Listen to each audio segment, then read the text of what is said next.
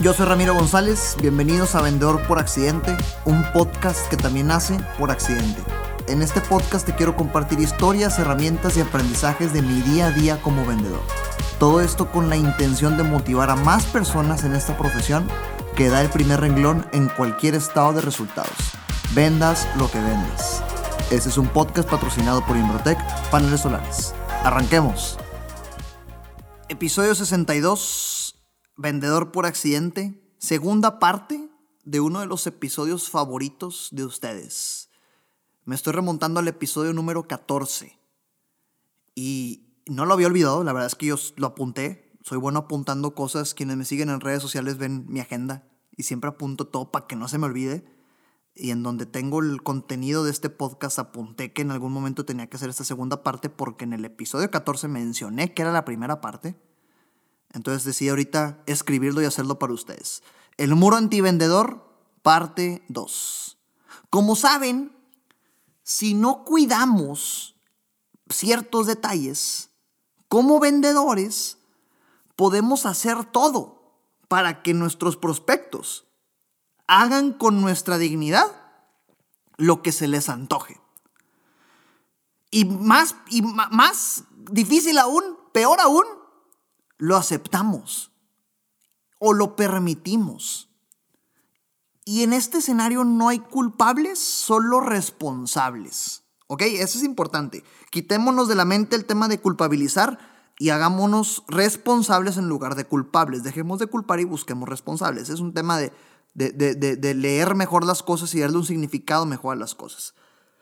Entonces, es importante platicar de a qué nos referimos con este muro antivendedor, porque a menos que ayer hayas escuchado el episodio 14, lo cual creo que es poco probable, porque pues habíamos 62 episodios y puede ser que o no lo hayas escuchado y lo escuches después de ahorita, o, o, o si lo hayas seguido y haya sido hace bastante tiempo hay que repetir un poquito cuál es este círculo vicioso que genera que exista este muro antivendedor, que se levante el muro antivendas. Remontémonos al vendedor tradicional. En el pasado episodio te hablaba del vendedor tradicional en las llamadas. Ok, este vendedor tradicional sigue un patrón, ya lo dijimos, romper el patrón, hice mucho énfasis en este otro episodio, pero es un patrón que independientemente de si estás en una llamada, en una cita, en una conversación, una videoconferencia, en internet, incluso que ves una publicidad o recibes un mensaje de WhatsApp de esta persona, es un patrón que siempre se cumple. El vendedor tradicional sigue cuatro pasos. Cuatro pasos que le han funcionado en algún punto de la historia, porque evidentemente ya no. Pero cuatro pasos que los detectas y de volada se activa el muro antiventas. ¿Cuáles cuatro pasos son? Llamar la atención, viene y te ofrece la mejor taza de café que te calienta y aparte cambia de color cuando entra el café. Presentar información te presenta características, beneficios, peso, ficha técnica, material y argumentos y demás. Intentar cerrar con el cierre forzoso, con eh, porcentaje, eh, descuento inmediato o promociones exhaustivas y demás. Y después el perseguimiento, la persecución o el hostigamiento que existe. Entonces, chécate, ¿ok? Tenemos llamar la atención, presentar información, intentar cerrar y la persecución. Cuatro pasos del vendedor tradicional que sabemos que existen en la realidad. Independientemente si estás combinando llamadas o citas, existe este comportamiento del vendedor tradicional. ¿Por qué le llamamos círculo vicioso? Porque estos cuatro pasos, toda acción genera una reacción, genera una reacción estratégica por parte del comprador. Y el comprador estratégicamente se, se eh, aplica estrategias tal cual ante este vendedor tradicional. Fíjate cómo se van entrelazando los puntos. Llega el vendedor tradicional, quiere llamar la atención, de volada el comprador desorienta. Y gracias por, gracias por recibir, gracias por, eh, por, avisarme, gracias por llamarme, gracias por venir, déjame la información, yo te marco, ¿ok? Desorienta, nunca muestra sus cartas. El vendedor cree que esto es normal, entonces empieza a presentar información y a regalar información y a enviarla y a enviarla y a enviarla y a enviarla. Entonces el comprador en algún punto decide obtener consultoría y de agrapa, consultoría gratuita ¿ok? El comprador está acostumbrado a dar la consultoría a cambio absolutamente nada, el vendedor está acostumbrado, perdón, a dar la consultoría a cambio absolutamente nada, entonces empieza a regalar su cotización aunque no la merezca. Regala su cotización, intenta cerrar y el comprador evita el compromiso a pesar de que exigió información gratuita, a pesar de que la mayoría de las veces el comprador finge un interés para que el vendedor se enamore y empiece a regalar su información. Entonces, fíjate cómo se está entrelazando toda esta jugada maestra. Para el comprador, círculo vicioso para nosotros. Vendedor que intenta llamar la atención, comprador que desorienta. Vendedor que presenta información, comprador que obtiene consultoría gratuita. Vendedor que intenta cerrar, comprador que evita el compromiso con no gracias, déjame pensarlo. Vendedor que hostiga y da un perseguimiento absurdo, comprador que desaparece y ejecuta su cuarta estrategia. Las cuatro estrategias del comprador, desorientar, consultoría gratuita, evitar el compromiso y desaparecer. ¿Por qué pasa esto? Digo, te, te dije ahorita, no busquemos culpables, hay responsables. El vendedor, tu vendedora, tu vendedor, eres la o el responsable de que esto te haya sucedido. Ponte en tu papel de comprador. Huele a que te quieren vender. A distancia huele a que alguien te quiere vender. Y en ese momento explota el muro antiventa, se levanta. Todo tu ser hace que ese bloqueo antivendedor exista. Entonces, ¿cómo evitamos que esto suceda?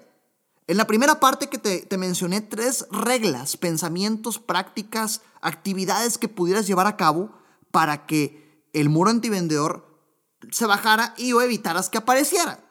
Te recuerdo, soy independientemente financiero y no necesito este negocio, esta mentalidad de soy independientemente financiera, financiero y no necesito este negocio porque quien muestra hambre no come en los negocios. No rogar por la venta y dejar que te compren y desactivar la bomba antes de que explote. Todo esto te ayudaba, te ayuda a que el muro antivendedor no aparezca y si como que quiera aparecer se, se regrese a su lugar. Hoy te comparto otras tres reglas como parte de esta segunda, esta segunda eh, eh, emisión o este segundo capítulo de, este tema del muro antiventas. Y, y tal vez existiera una tercera, pero ahorita otras tres reglas como la segunda parte del muro antivendedor. Oye, este es un mensaje de menos de un minuto, no te vayas del podcast, enseguida regresamos. Monterrey, Ciudad de México y alrededores, si sientes que estás malgastando el dinero en tus recibos de luz, cuida los minutos que está encendido el aire acondicionado con miedo a cómo va a venir el siguiente cobro de CFE. O simplemente estás harta, harto de que esta sea una preocupación constante en tu vida. Imbrotec Paneles Solares tiene un 10% de descuento para ti si nos contactas diciendo que escuchaste este anuncio. Hacerte de paneles solares no tiene que ser complicado y con la ayuda correcta es más rápido de lo que crees. Escribe a mis redes sociales y o en arroba Imbrotec en cualquiera de sus redes sociales o en ramiro. Dime que escuchaste este anuncio y con gusto te ayudamos. Regla. No contestes preguntas que no te han hecho. Primer regla de esta segunda parte del muro antivendedor o cuarta si lo quieres ver en general, no contestes preguntas que no te han hecho. En otras palabras, no te sobrevendas. O también, menos es más. Durante tu proceso de venta, ese proceso en el que o haces preguntas o estás presentando, enfócate nada más en los puntos que entre tú y tu prospecto han platicado. Nada más o preguntas acerca de lo que tu prospecto te está compartiendo o presentas acerca de lo que descubriste que para tu prospecto es interesante. Nada más. Este tema de, de, contestar preguntas que no te han hecho sucede o porque te emocionas y esta emoción hace que quieras expulsar, vomitar la información que para ti es súper valiosa para demostrar que eres experta o experto, para demostrar que sabes más que tu competencia, ¿te emocionas? O porque asumes que es importante decir algo, que es importante para tu prospecto escuchar eso que tienes que decir. Y en el momento en el que sucede cualquiera de estas dos cosas, ¡pum! Muro antivendedor. Te emocionas, muro antivendedor. Asumes, muro antivendedor. Así que deja de contestar preguntas que no te han hecho. Deja de contestar preguntas que no te han hecho. También aplica para, para cuando te dicen, tu comprador me entrega más, más eh, con menos tiempo de entrega. Tu, tu competencia, perdón. Tu competencia me entrega una semana antes. ¿Te está haciendo una pregunta? Cuando tu comprador te dice eso, ¿te está haciendo una pregunta? Claro que no. Pero ¿qué escucha el vendedor? ¿Qué escucha el vendedor? Imagínate, yo como comprador ahorita te digo, oye Verónica, ¿sabes qué? tu competencia me entrega una semana antes. Oye, Daniel, ¿sabes qué? Tu competencia me entrega una semana antes. ¿Qué es lo que tu oído vendedora o tu oído vendedor interpreta? Dime por favor que me puedes entregar mejor. Ofréceme un mejor precio. Justifícame por qué tú me entregas y no te está preguntando absolutamente nada de eso. Te está diciendo un comentario nada más. Entonces ahí es donde entra tu habilidad de prospecto. Oye, gracias por preguntármelo. Gracias por ponerlo sobre la mesa, prospecto. Realmente gracias. Por alguna razón me lo mencionas ahorita. Cuéntame. Y dejas que te platique por qué se le ocurrió a tu comprador mencionarte eso. Nunca contestes preguntas que no te han hecho. Segunda regla de este episodio de El Muro Antiventa, segunda parte, o la quinta, si seguimos en el conteo. No hay malos prospectos, solo hay malos vendedores. Esta es fuerte. También ya te la he mencionado en otros episodios, solo que ahorita te la pongo literal en contexto y con explicación profunda del por qué esto levanta el muro antiventas. No hay malos prospectos, solo hay malos vendedores. Yo no creo en esta regla antigua que hemos visto en películas o nos educaron de el cliente siempre tiene la razón. ¿Ok? Así que por favor, antes de que te enojes y dejes de escuchar este episodio porque tal vez tú sí creas, déjame te, te expongo mi punto de vista del por qué profundamente creo que el cliente no siempre tiene la razón. Porque yo como cliente, yo poniéndome como cliente cuando he sido atendido por una vendedora o por un vendedor, reconozco que me he equivocado horriblemente y que no siempre tengo la razón. Yo como cliente reconozco que me he equivocado y gacho. Y que no siempre tengo la razón. Por favor, ni, no por ser vendedora, no por ser vendedor, no por ser compradora o no por ser comprador, tienes la verdad absoluta. Claro que no. Te puedes equivocar siendo vendedora, vendedor, compradora, comprador. Entonces, es una falsa, tal cual esto del cliente siempre tiene la razón. Aparte, este mismo comportamiento o esta misma mentalidad dócil de el cliente siempre tiene la razón es, es, es el comportamiento que regala nuestra dignidad al comprador. Comprador, por más que vengas y me digas que este tapete rojo es azul, tú tienes la razón. Por favor, no, por, no, favor. E, esa es la dignidad que está en nosotros. Pero ¿sabes cuál es el tema? Tristemente, nuestros clientes son juez y parte de la decisión de comprarnos. Entonces esto nos pone en un dilema entre la espada y la pared, donde el cliente no tiene la razón, pero es juez y parte de comprarme. ¿Qué hago? ¿Dónde está la solución a todo esto? Se trata, y voy a hacer mención algo que te mencionaba en el principio de este episodio, se trata de hacerte responsable, no de aceptar la culpa. Cambiemos el lenguaje. No eres el culpable, eres el responsable. Porque como representante de tu empresa en ese momento eres responsable de que tu cliente, tu prospecto tenga una buena experiencia contigo. Así que pase lo que pase, tú eres el responsable de todo lo que suceda, no suceda, piense, no piense, diga o no diga tu prospecto. De todo lo que suceda no suceda en la venta. Esta es la única forma en la cual tú te puedes autocuestionar y autotrabajar tu desempeño constantemente y preguntarte, a ver, después de esta relación prospecto-vendedor, cliente-vendedor, ¿qué puedo hacer más diferente o mejor? Y empezar a trabajar en mejorarte como vendedora, como vendedor. No hay malos prospectos, solo hay malos vendedores. ¿De acuerdo?